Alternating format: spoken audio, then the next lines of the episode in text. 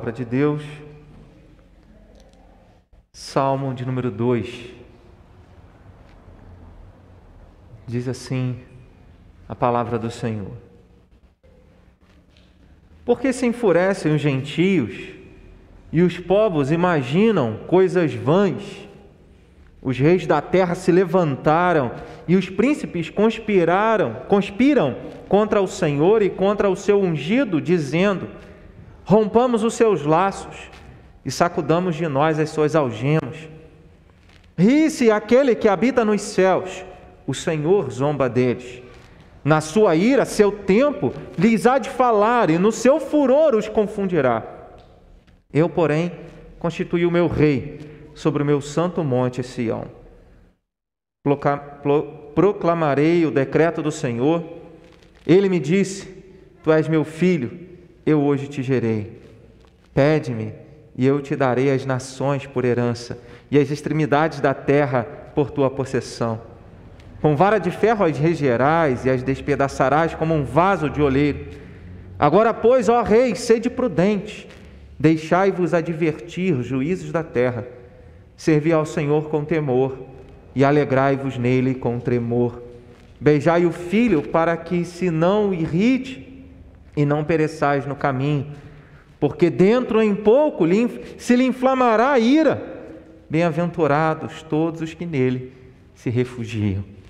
Que Deus nos abençoe na meditação da Sua palavra.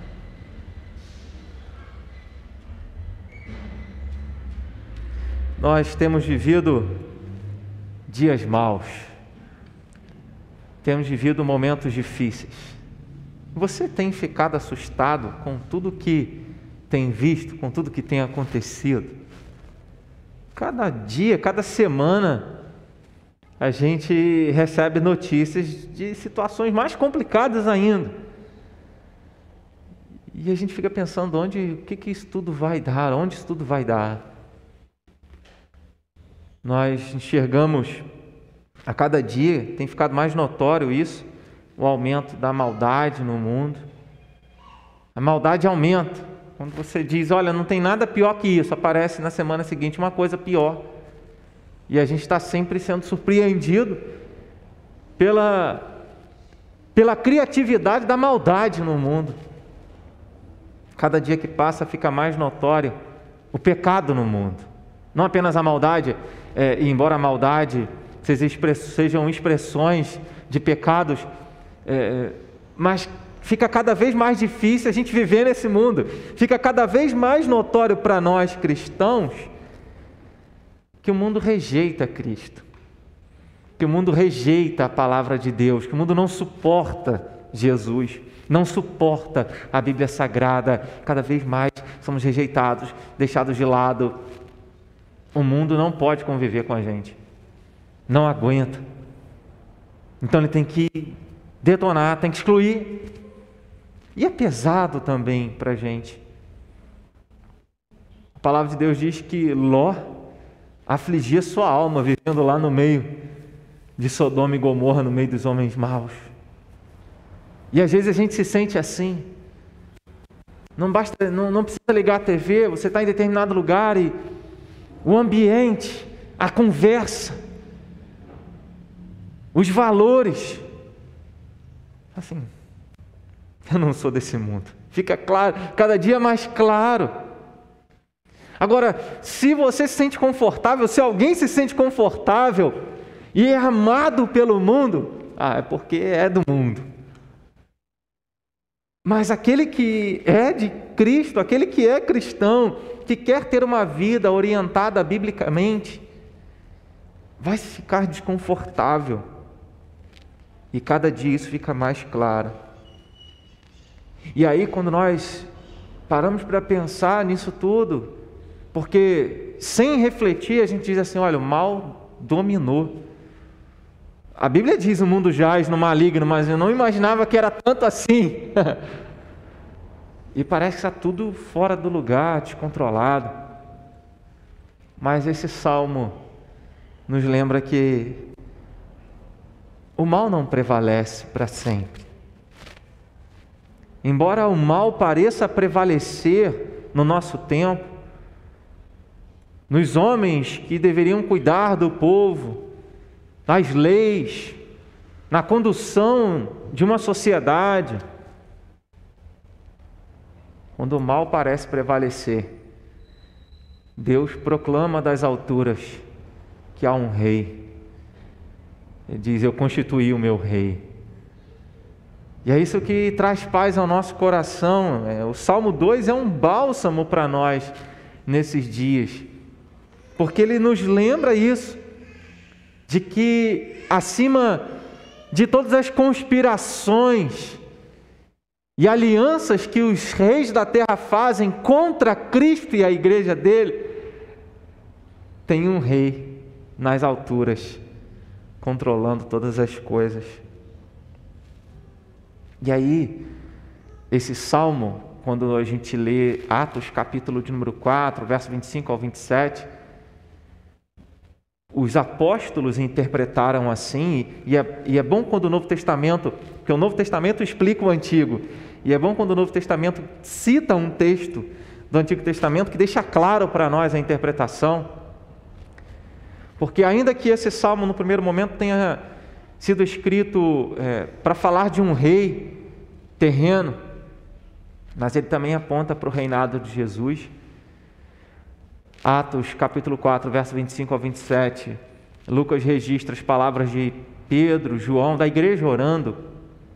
Eles reconheciam que este salmo foi escrito por Davi. Se você olhar aí, não tem título nenhum. Alguns salmos têm título, Salmo de Davi. Né? é, Salmo de Asaf, né? alguns salmos eles vêm os títulos, mas esse salmo não. Esse salmo, mas o Novo Testamento mostra que os apóstolos, que os apóstolos identificavam este salmo com a autoria de Davi e eles dizem bem claro é, que ele foi usado por intermédio do Espírito Santo pela boca de Davi, ou seja, o Espírito Santo falou através de Davi a respeito de Jesus e eles citaram na oração deles esses versículos, verso 1 e 2. Porque se enfureceram os gentios e os povos imaginaram coisas vãs, a uma se levantaram contra o Senhor e contra o seu ungido. Eles fazem desse texto e do ungido aqui a referência a Jesus Cristo. Então, o Novo Testamento nos mostra que esse ungido de Deus, que é chamado no texto de ungido de Deus, de rei e de filho de Deus, ele é o Senhor Jesus Cristo. Ele é aquele que veio para reinar e foi estabelecido pelo próprio Deus, e isso então nos mostra claramente que esse salmo fala de Jesus, ainda que quando nós lemos é no verso de número 7, quando ele diz: Tu és meu filho, eu hoje te gerei, né, proclamarei o decreto do Senhor. É, tu és meu filho, eu hoje te gerei. Essa expressão te gerei é, é, é, é como se fosse assim: olha, você foi revelado. E a maioria dos intérpretes entendem esse versículo como sendo um salmo de coroação do rei Davi. Quando Davi, depois de toda a perseguição, ele ficou sete anos como rei em Hebron, né, em Judá, e, e depois de sete anos que ele passou a ser rei sobre todo Israel. E aí onde ele reinou 40 anos né, sobre todo o povo de Deus, né, somando os sete anos, os primeiros sete anos. E aí, quando ele se tornou rei sobre todo Israel, esse salmo revela a coroação de Davi. Davi está dizendo: Olha, eu não, eu não sou rei porque eu fui descendente de Saul, eu não sou rei porque é, eu era o primogênito de Jessé, ele era o caçula. Samuel mesmo achava que seria é, o primogênito de Jessé mas Deus falou para Samuel: Olha, eu não vejo como você vê, eu não vejo a aparência, eu vejo o coração, eu vejo o interior. E Davi está dizendo isso. Eu sou rei por determinação do próprio Deus. Foi Deus que me escolheu. E é esse é o paralelo com o Novo Testamento. Jesus Cristo, ele não vem com, com nenhuma linhagem real nesse sentido, embora ele seja filho descendente de Davi, mas o trono dele, o governo dele, não é uma determinação humana, não é pela vontade humana, mas é pela vontade de Deus. É isso que significa aí, verso 7, eu hoje te gerei. E então, esse salmo não poderia ser apenas para Davi, ou a respeito de Davi, porque quando nós lemos o verso de número 8, O verso 8 ele diz: Pede-me, eu te darei as nações por herança e as extremidades da terra por tua possessão. Nós sabemos que o rei Davi foi um, um, um grande guerreiro, um grande soldado, um grande comandante de exército, depois um grande rei. E como um homem militar, um homem de guerra, ele expandiu o império de Israel por muitas regiões, subjugando muitos povos ao redor ali. Mas o reino de Davi não alcançou as extremidades da terra. Então, não poderia estar falando somente de Davi este salmo, principalmente quando aponta de que esse rei, esse reino alcançaria as extremidades da terra, ou seja, o mundo inteiro, todas as nações, e regeria essas nações com cetro de ferro. Essa expressão significa que o domínio desse rei ele está sobre todos os reinos, até mesmo daqueles que não se submetem a ele. É essa expressão cetro de ferro. Porque ele domina e subjuga e derruba até mesmo aqueles que não se submetem a ele, que não reconhecem a autoridade dele. E esse salmo então nos mostra que existe um rei, que existe alguém determinado pelo Senhor. E quando esse salmo fala sobre o reinado de Cristo, apontando né, Davi viveu praticamente mil anos antes de Jesus. Mil anos antes de Jesus, Deus já apontava através do profeta Davi alguém que viria para reinar sobre o mundo inteiro e faria que, com que o povo de Deus experimentasse paz e segurança. Isso está a nossa esperança. O reinado de Cristo. O verso 1, 2 e 3 nos mostra isso ele é rejeitado pelo mundo. Precisamos lembrar, embora esse tópico esteja muito próximo daquilo que nós trabalhamos domingo passado, pela manhã, falando do que nós podemos esperar do mundo, né? podemos esperar rejeição, perseguição, muitas coisas ruins, mas é o que o texto está dizendo. Verso 1 ao 3, o salmista traz o questionamento: por que se enfureceram os gentios? Então, está mostrando que o mundo, rejeitando a pessoa de Davi, rejeitando a pessoa de Cristo, que prefigurava ali a pessoa de Cristo, o grande rei dos reis, o mundo se enfurece. Se a gente for olhar só aqui as ações do mundo, os verbos, a gente já tira muita coisa. Que ele diz no verso 1: Por que se enfurecem os gentios? Então, o mundo se enfurece. E quando você pensa em fúria, alguém furioso, alguém irado, alguém que perdeu a cabeça, que faz coisas sem pensar e que está decididamente é contra alguém. É isso que Davi está dizendo. E é isso que o reino de Cristo enfrenta. O reinado de Cristo enfrenta a fúria dos povos, a fúria do mundo. O mundo imagina coisas vãs, significa tramam planos, e nesse caso, tramam planos vãos. Por que vãos? Porque eles podem tramar à vontade. Judas tramou contra Jesus, os religiosos tramaram contra Jesus, Pilatos e Herodes tramaram contra Jesus, que foram deixando. E é isso que a oração de Atos, capítulo 4, verso 25 ao 27, a oração vai até o verso 31, até o verso 30, 31. Mas é o que o autor está dizendo, que Pedro, João e a igreja estão orando, que eles foram ungidos, ou seja, capacitados, Pôncio Pilatos, Herodes, gentios e gente de Israel, e crucificaram o Senhor. Mas com todos esses planos contrários a Jesus, os planos de Deus permaneceram. Por isso, imaginam coisas vãs, porque eles tramam planos que no final das contas não, não prevalecerão. Eles se enfurecem, eles tramam, eles se levantam, os reis da terra se levantam. Ou seja, eles afrontam eles estão enfurecidos, eles estão tramando planos, eles estão afrontando o povo de Deus, afrontando a igreja de Deus e, consequentemente, afrontando Jesus. Porque quem afronta um cristão, quem afronta um discípulo, afronta o próprio Cristo. Jesus ensina isso no Evangelho. Quem recebe vocês, recebe a mim. Quem recebe um profeta no caráter de profeta terá galardão de profeta. Quem rejeita vocês, a mim me rejeita. Quem recebe a mim, recebe o Pai, recebe aquele que me enviou. É o que Jesus ensina. Então, um mundo que se levanta, um mundo que conspira. Não esperemos um mundo confortável para aqueles que pertencem a Cristo, para aqueles que são do Senhor. Então, o mundo se levanta e conspira. Diz, verso 2: se levanta, os príncipes conspiram, príncipe que entenda a autoridade. Não esperemos que o mundo seja completamente favorável. Os príncipes entendam aqui, entendamos aqui os governantes do mundo. Aí a gente fica levantando bandeira de governante. A gente força de expressão, né? Não, é, era o Trump. Aí agora é o Bolsonaro. E cada um de nós vamos escolhendo os nossos príncipes. Todos eles conspiram contra o Senhor e contra o seu ungido. Os reis da terra. E aqui a gente entende o seguinte: não é uma pessoa específica, nesse caso aqui, mas é para mostrar que todo o sistema do mundo caminha na contramão da palavra de Deus, caminha na contramão de Jesus Cristo, do reinado dele. Então, por isso, essa ideia, os príncipes conspiram, e a gente vê isso claramente é, contra Jesus Cristo.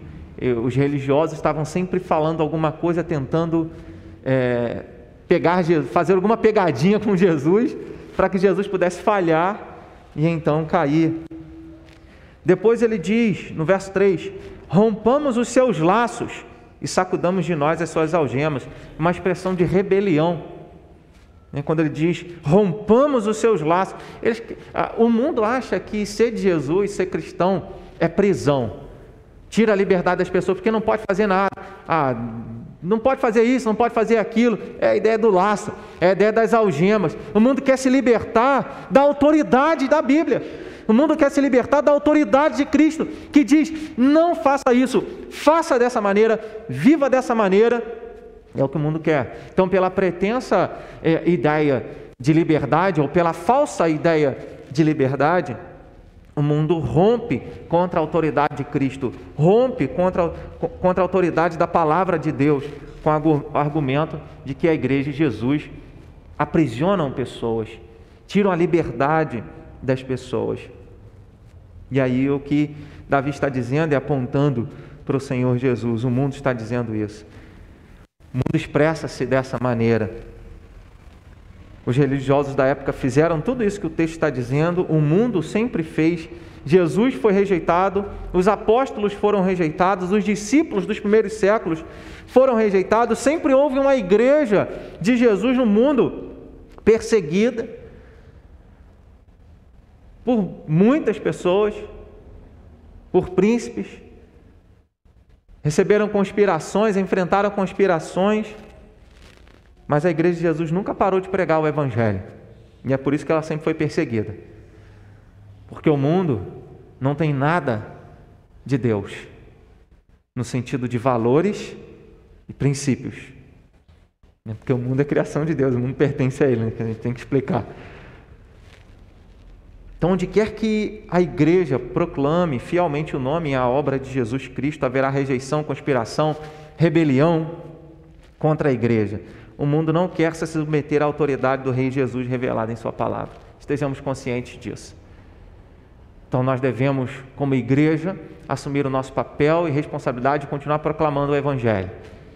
De assumirmos um compromisso com a palavra de Deus, porque quando todo mundo rejeitar a palavra de Deus, nós devemos permanecer firmados na rocha, que é Cristo, e na fidelidade à palavra de Deus, anunciando a palavra do Senhor. O reinado de Cristo está acima de todos os reinos. O verso de número 4 mostra: ri-se aquele que habita nos céus. É um contraste em relação ao verso 2, porque o verso 2 ele diz: os reis da terra se levantam. Mas o verso 4 diz: ri-se aquele que habita nos céus. Deus está acima, o reinado de Deus está acima. Deus ri e despreza, não porque ele não se importe, mas porque nenhuma arma que o mundo levante contra o ungido de Deus, prevalecerá contra ele. O ser humano, o mundo inteiro pode conspirar contra Cristo e a sua igreja, mas nada irá prevalecer. Houve é, cristãos, os pais da igreja, alguns dos pais da igreja, e um deles chamado Irineu, foram os discípulos dos discípulos dos apóstolos, vieram depois e disse: Olha, sangue de crente, sangue de cristão é igual uma semente, quanto mais se derrama na terra, mais pessoas se convertem. Se isso tudo que nós vivenciamos é uma mentira, como pessoas dariam a vida por esse rei, por esse Salvador? No sentido de se entregarem, não se importam se se entregam, se são entregues à morte, porque sabe que a vida não se resume aqui, mas a salvação que Cristo conquistou como rei, como profeta, como sacerdote para cada um de nós. Então, por mais que o mundo conspire, eles estão nesse plano terreno. O trono de Deus está nas alturas. Os reis da terra não podem fazer nada contra aquele cujo trono está lá em cima. Então, esse versículo ele revela a, a, essa a ideia do poder de Deus. Eu, eu lembro quando eu era criança, e aí eu ia brincar de luta com meu irmão. Meu irmão mais velho, mais forte que eu. Aí eu começava a bater nele. Brinca de, de irmão, né? Brincadeira de irmão. E ele começava a rir. Porque é mais forte, se ele me desse um soco, ia desmontar. É mais ou menos essa a ideia. Os homens, Deus fica olhando para baixo, o que vocês estão fazendo? Vocês acham que são quem? Vocês acham que conseguem impedir os meus planos? É como se Deus estivesse dizendo isso. E Davi está lembrando disso. E apontando para um rei que vem. E que veio. Jesus Cristo. Isso traz para nós o entendimento de que os planos de Deus não podem ser frustrados. Ele é todo poderoso. Os reis dos homens, dos homens estão na terra. O rei dos reis está nos céus. Tudo está sob o olhar dele. Tudo está sob o poder dele, sob o domínio dele. E quando ele diz que o Senhor zomba deles, no sentido de que a, a vontade soberana de Deus, a soberania de Deus, não pode ser frustrada, nem removida, demovida de sua magnitude. Deus continua sendo soberano, Deus continua sendo Deus. Por que então ele permite o mal de continuar avançando, se ele é soberano, se ele domina sobre todas as coisas, se ele até ri e zomba da fraqueza humana que se julga forte, mais forte que Deus? Deus tem os seus planos.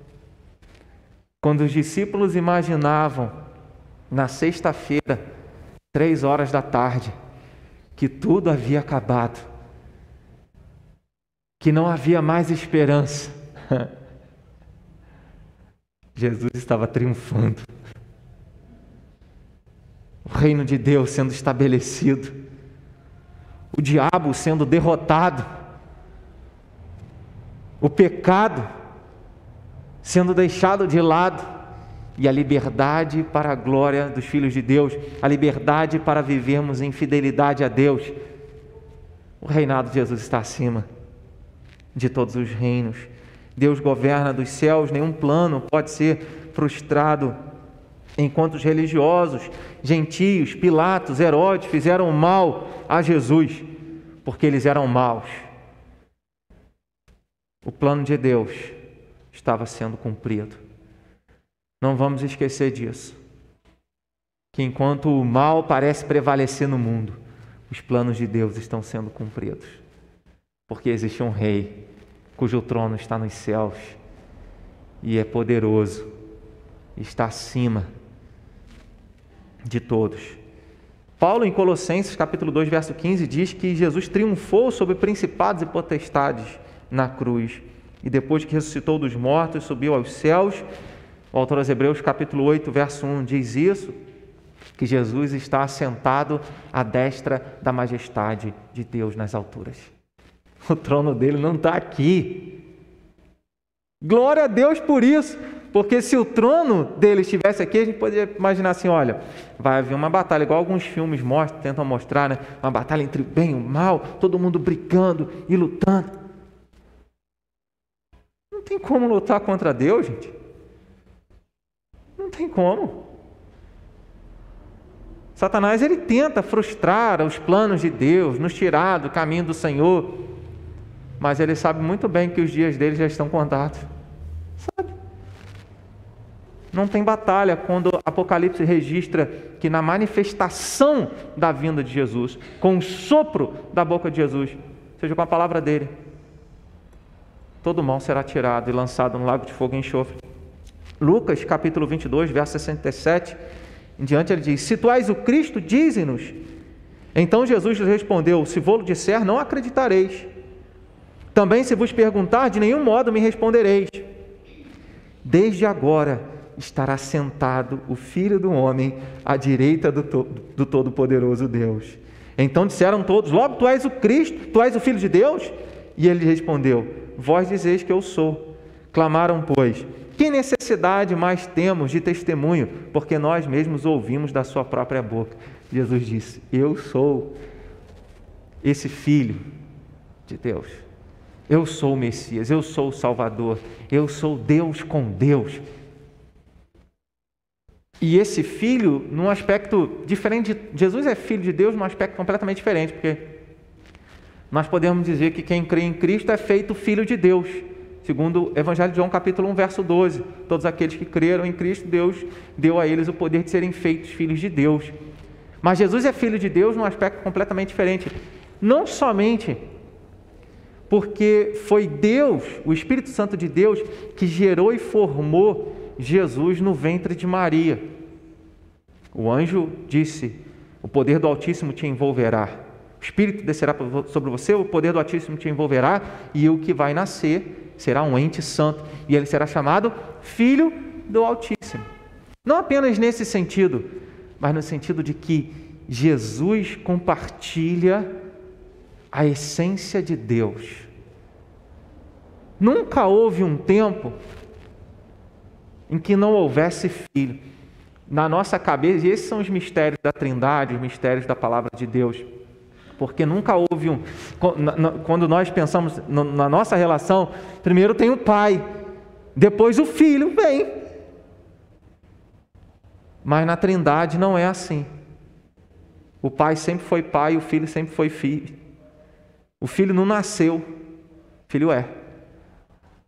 Deixa isso para outra hora, mas é apenas para a gente lembrar que esse filho não diminui Cristo, mas representa que ele é o herdeiro de toda a criação. É nesse sentido que quando Paulo escreve aos Colossenses, capítulo de número 1, ele vai falar que Jesus é o primogênito da criação.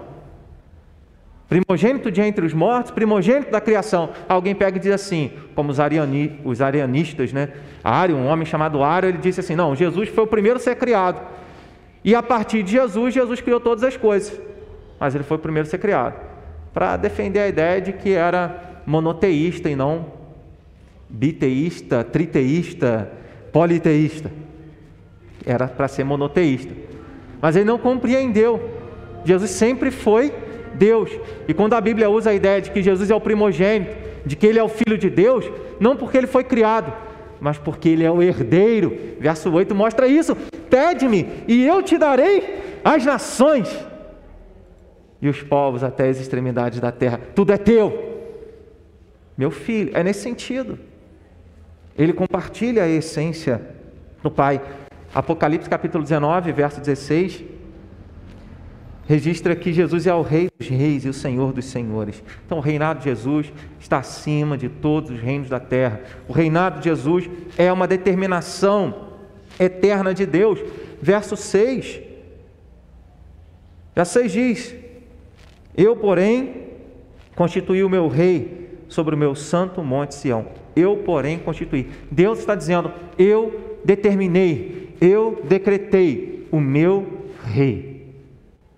A celebração da monarquia em Israel, a celebração do governo de Deus através de um homem, apontando para o governo de Deus na vinda de Cristo.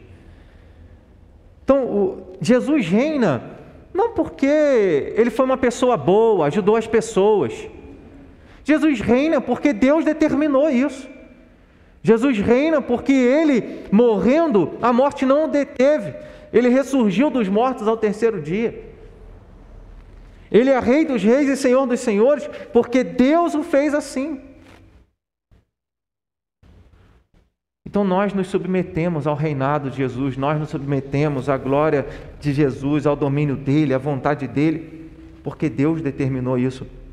João Batista disse que Deus havia falado com ele Olha, quando você for batizar, o dia que você estiver batizando alguém e você vir o Espírito Santo descendo sobre essa pessoa, esse ali é o que batiza com o Espírito Santo. Ele é o Messias, ele é o Salvador, ele é o Rei. Aí João Batista testemunha. E João testemunhou, João 1, verso 32 a 34. E João testemunhou dizendo: Vi o Espírito descer do céu como pomba e pousar sobre ele, Jesus.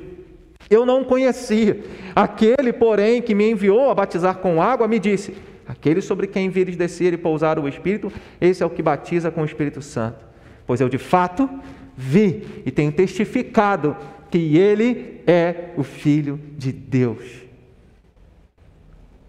É uma determinação de Deus que Jesus seja Rei e Salvador. Atos capítulo 4, verso 12, na pregação de Pedro, João, em relação aos religiosos, eles disseram: Não há salvação em nenhum outro, porque abaixo do céu não existe nenhum outro nome dado entre os homens pelo qual importa que sejamos salvos. Jesus não disse, seja uma pessoa boa, existem vários caminhos para você chegar até Deus. Jesus disse: Eu sou o caminho. E com isso, o cristianismo diz: só há salvação através de Jesus. Ah, mas os índios lá, os povos não alcançados. Então eu rasgo a Bíblia.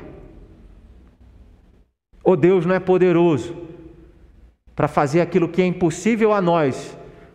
Jesus falou: quão difícil entrarão os, entrarão os ricos no reino dos céus. O discípulo fala, Senhor, sendo assim, quem pode ser salvo? Porque todos nós temos um probleminha com dinheiro. A gente acaba depositando nossa confiança nas coisas que a gente tem. Os impossíveis dos homens são possíveis para Deus. Ou, ou esquecemos que quando Deus quis salvar uma geração inteira de ninivitas, Ele fez um homem navegar dentro da barriga de um grande peixe. E esse grande peixe vomitou Jonas na praia diz: É para esse povo que você vai pregar. E uma pregação mais ou menos estressada, irada, sem sabedoria, se arrependam, senão vocês vão morrer, vão para o inferno. Deus salvou todo mundo naquela cidade. Jesus reina é uma determinação e só há salvação através de Jesus. Ele é o caminho, a verdade e a vida, e não há outro. Deus constituiu Jesus como Rei e Salvador. Não há autoridade maior sobre as nossas vidas do que Jesus Cristo. Não há governo que não esteja debaixo do domínio dele, não há salvação fora dele. Então, quando ele diz, Eu constituí o meu Rei, constituí o meu, o meu Salvador, o Messias, o meu ungido, não tem salvação fora de Jesus. Não tem salvação fora do reconhecimento de que Jesus é o Filho de Deus e que morreu na cruz para nos salvar. Isso foi Deus que determinou, não somos nós. A gente fica pensando, tentando arrumar desculpa, mas não pode ser. Como é que pessoas tão piedosas? Como é que pessoas estão assim? Povos estão assim? Espera chegar lá. Você perguntar. Mas Deus determinou que é só Jesus. Só nele há salvação. Olha que responsabilidade nós temos. Porque se só em Jesus há salvação, que a gente não, não, não prega mais ainda, fervorosamente, com o entendimento de que assim, ah, basta crer em Deus. Não, não basta crer em Deus, é Jesus o Salvador. Não basta ser uma pessoa boa. Ah, tadinho, ele é uma pessoa tão boa, né? Só falta ser crente, falta tudo. Só se faltar crer em Jesus, faltou tudo. Então, Deus determinou que Jesus fosse rei ele constituiu Jesus como rei sobre o seu povo, aí a ideia do Santo Monte Sião, mas sobre o mundo inteiro, que é o verso 8 e verso 9 nos ensina. O reinado de Jesus, além de ser uma determinação eterna de Deus, Jesus sempre reinará. Jesus sempre será o Senhor e Salvador nosso. Na glória por vir, não vai apagar da nossa memória que Jesus morreu na cruz e sofreu o que sofreu para pagar pelos nossos pecados. Tem gente que tem problema, ah, se no céu a gente lembrar de algum sofrimento, a gente vai ficar triste. Mas uma coisa que nunca será apagada é o sofrimento do Filho de Deus. Crucificado com efeito antes da fundação do mundo, diz a palavra de Deus. A obra dele é eterna, o reinado dele é eterno, a salvação dele é eterna, tudo que ele faz, os efeitos são eternos. Quarto, o reinado de Cristo deve ser proclamado. Verso 7, ele diz: Proclamarei o decreto do Senhor. Ele me disse: Tu és meu filho, eu hoje te gerei. Com um sentido todo especial, nós devemos anunciar que Jesus é o Filho de Deus, que Jesus é o Salvador, diferente de todos os outros.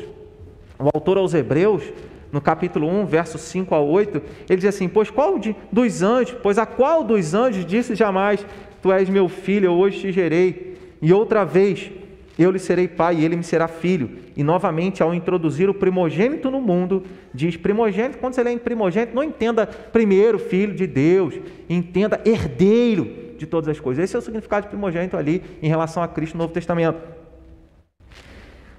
E novamente, ao introduzir o primogênito no mundo, diz: E todos os anjos de Deus o adorem.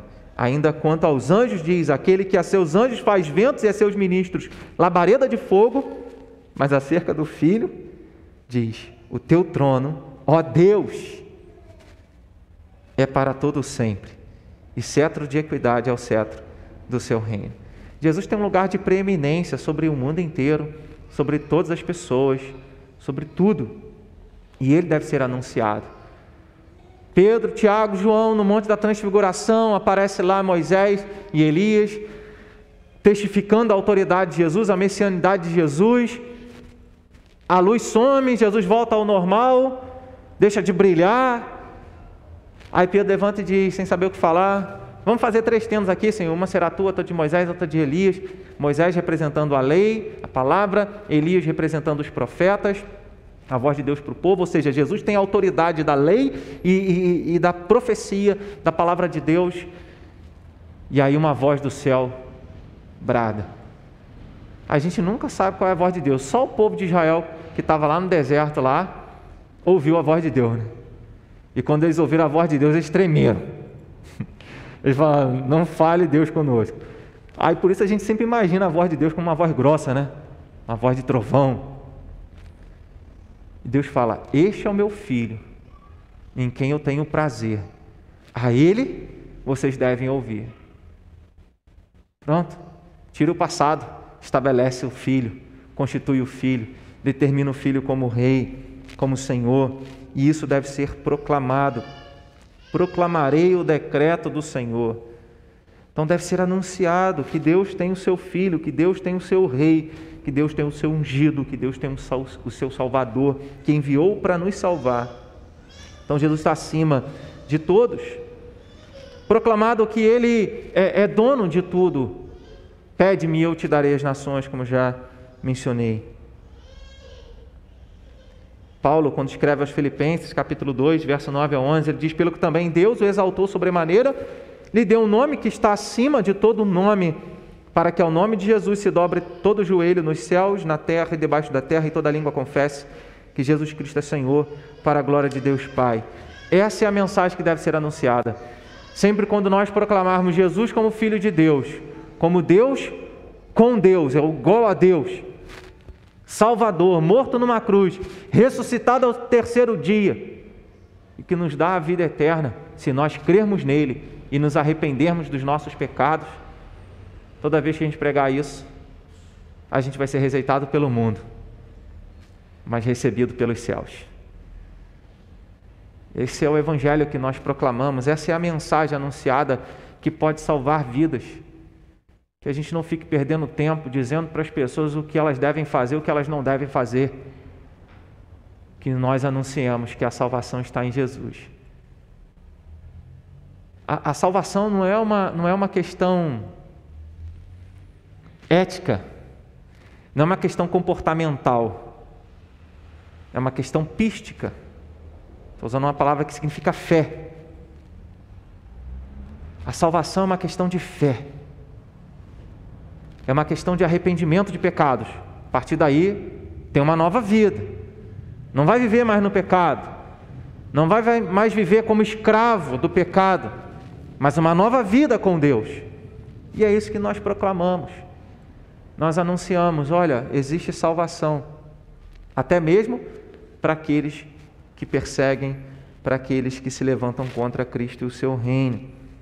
Que nunca é, sejamos separados da mensagem que nós professamos crer.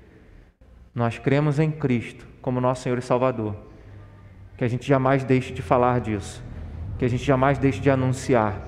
Aproveite as oportunidades, crie oportunidade, fale do Senhor, quer seja oportuno, quer não, como disse Paulo escrevendo a Timóteo na primeira carta. O reinado de Cristo é extenso, verso 8. Pede-me, eu te darei as nações por herança e as extremidades da terra por, por tua possessão. Tudo pertence a Deus e o evangelho ele vai alcançando. Começou ali em Jerusalém, com a descida do Espírito Santo, a igreja começando ali. O povo recebe essa capacitação para anunciar a palavra de Deus. Os judeus que vinham de vários lugares, que cada um falava um idioma, é, além do hebraico, cada um falava um idioma e eles perguntaram: olha, essas pessoas não são esses galileus que não conhecem nada? Como é que nós os ouvimos falar das grandezas de Deus na nossa própria língua? Ali a palavra de Deus estava alcançando o mundo inteiro. As maravilhas de Deus estavam sendo anunciadas ao mundo inteiro. Porque não tem distância. Se alguém não pode ir, Deus traz. Não foi isso que Deus fez? Deus não levou o profeta Eliseu lá na Síria para falar com Naamã. Deus mandou Naamã ir lá em Israel falar com o profeta Eliseu. Deus nos envia, mas quando Ele quer, Ele traz. Ele traz quem Ele quiser para ouvir a voz dele, porque o reinado dele alcança as extremidades da terra. O reinado dele alcança pessoas de todas as línguas, povos, raças e nações. E se num momento, quando nós falamos, quando eu mencionei de que o reinado de Cristo é uma determinação eterna de Deus, que só a salvação através de Jesus, e a gente fica questionando: ah, e aquele povo lá, e aquela etnia lá, e o que, que vai ser se o evangelho não for pregado? Se Deus vai lançá-los no inferno? Sabe o que a gente tem que lembrar? Que todo aquele que Deus quiser salvar, Ele vai salvar, e é muita gente, e é pessoa de todos os lugares do mundo. Porque eu sempre cito esse texto, Apocalipse 7, verso 9. João olha para o céu e vê pessoas de todas as tribos, de todas as raças, de todas as línguas, de todos. Então, a palavra do Senhor, ela vai alcançando, cumprindo os propósitos de Deus, porque Jesus reina e não tem limite para o reino dele, que vai além, alcança o mundo inteiro, enquanto os seres humanos estão brigando por pedaços de terra, enquanto os reis da terra se levantam contra o reinado de Jesus. Ele só, como uma semente de mostarda pequena, vai crescendo como uma medida de fermento numa farinha que ninguém percebe, mas ele vai crescendo. E assim é o reino de Cristo. Começou pequeno. Na beira do mar da Galiléia, Jesus falando: Vem, Pedro André, Tiago João. Começa ali. E hoje são bilhões de pessoas que confessam Jesus como Senhor e Salvador. E, detalhe: em todos os lugares do mundo. Em todos os lugares o reinado de Cristo. Derrotará e julgará todo o mal. Verso 4, verso 9, verso 12, a parte C. Dividi em três partes esse versículo, verso 12. Verso, o verso 4, ele diz: Ri-se aquele que habita nos céus, o Senhor zomba dele. Seja, o mal não prevalece contra Deus, Deus é mais poderoso que o mal. Verso 9: Com vara de ferro as regerás e as despedaçarás como um vaso de oleiro. Deus derrota o mal, Deus derrota os inimigos, e não há mal que prevaleça diante dele. E no verso de número 12, a parte, a parte B, né, vamos dizer aí, ele diz: Porque dentro em pouco se lhe inflamará a ira. Deus vai julgar todo o mal. Tudo que nós fazemos e tudo que todas as pessoas fazem vão ter que prestar contas diante de Deus. Nós já temos o sangue de Jesus que cobriu a nossa vida, né? lavou a nossa vida dos nossos pecados. Então, nós ouviremos toda a nossa história e teremos que dar conta no sentido do nosso galardão. Nós não estaremos lá. Mas aqueles que não têm o sangue de Jesus sobre si irão ser julgados e lançados no lago de fogo e enxofre.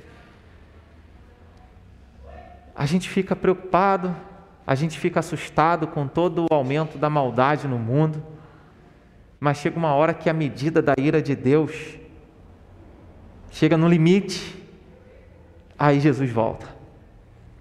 Aí derrota. Eu quero ler um texto que é Apocalipse capítulo 18. Não posso deixar de ler esse texto porque meu objetivo com essa reflexão nessa manhã é dar um renovo um gás para o seu coração diante de tanta maldade que a gente está vendo no mundo e lembrar que Jesus domina sobre todas as coisas e o mal não irá prevalecer. Apocalipse capítulo 18.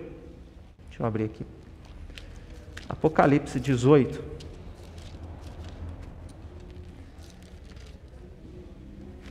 Queria ler o capítulo inteiro, mas não vou ler o capítulo inteiro. vou ler do verso 1 ao 10, depois do verso 21 até o verso 1 do capítulo 19.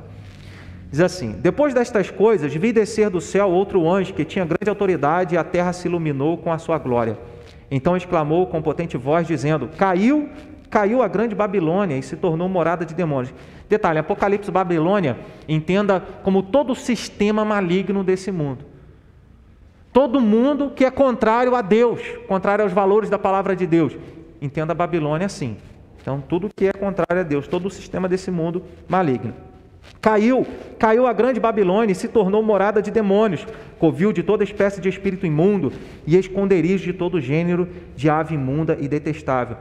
É só para você entender como é que é o mundo, tá? Sem Deus, como é que é uma vida sem Jesus. É isso aí.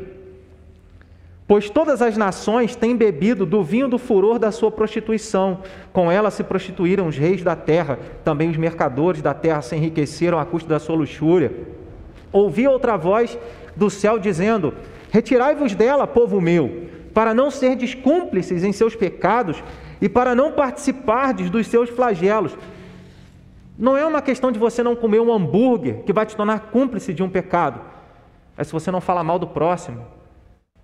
É se você não peca contra a palavra de Deus, se você respeita o próximo se você cumpre a palavra de Deus, não resuma fidelidade a Deus, porque às vezes a gente, de vez em quando a gente entra numa moda assim, né, resumindo a fidelidade a Deus a não comer um hambúrguer de uma marca. Então, se você for averiguar, você não vai comer muitos feijões, arroz, macarrões. O mundo inteiro jaz no maligno. Nós não podemos é nos tornar cúmplices do pecado. Se o mundo proclama o pecado que ele quer proclamar, ainda que use as crianças, eu vou ensinar a minha filha, as minhas filhas, o caminho que elas devem seguir. É, esse, esse é o combate. Mas vamos seguir, acaba, a gente acaba se empolgando. Ouvi outra voz do céu dizendo: Retirai-vos dela, povo meu, para. Voltei ao verso 4. Para não ser descúmplice dos seus pecados e para não participar de seus flagelos, porque os seus pecados se acumularam até o céu, e Deus se lembrou dos atos iníquos que ela praticou. Da, Dai-lhe em retribuição, como também ela retribuiu. Pagai-lhe em dobro, segundo as suas obras, e no cálice em que ela misturou bebidas, misturai dobrado para ela. O quanto a si mesma se glorificou e viveu em luxúria, dai-lhe em igual medida tormento e pranto, porque diz consigo mesma: Estou sentada como rainha, viúva não sou, pranto nunca hei de ver. Assim é o mundo. Acho que nunca vai passar problema. O mundo salva a si mesmo.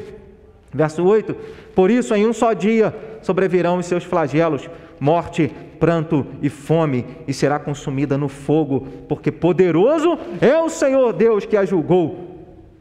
Ora, chorarão e se lamentarão sobre ela os reis da terra, que com ela se prostituíram e viveram em luxúria, quando virem a fumaceira do seu incêndio e, conservando-se de longe, pelo medo do seu tormento, dizem: Ai, ai, tu grande cidade, Babilônia, tu poderosa cidade! Pois em uma só hora chegou o teu juízo. O juízo de Deus vem sobre o mundo. Traz uma paz para mim. Que a toda a luta que a gente tem, toda a perseverança que a gente é, trabalha, que a gente age para nos mantermos fiéis a Deus, Deus está dizendo: vale a pena. Um dia todo mal será julgado por mim, porque Jesus está reinando sobre todas as coisas. Ele não vai reinar, ele já é rei. E todo esse sistema maligno será julgado e cairá. É o que vai até os versículos seguintes. Eu vou ler a parte final, a perícope final desse capítulo, vai do verso 21. Verso 21.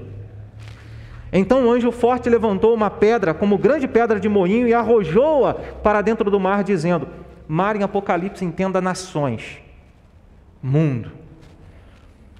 Para dentro do mar, dizendo: Assim com ímpeto será arrojada a Babilônia, a grande cidade, e nunca jamais será achada. Seja o mal será lançado para longe.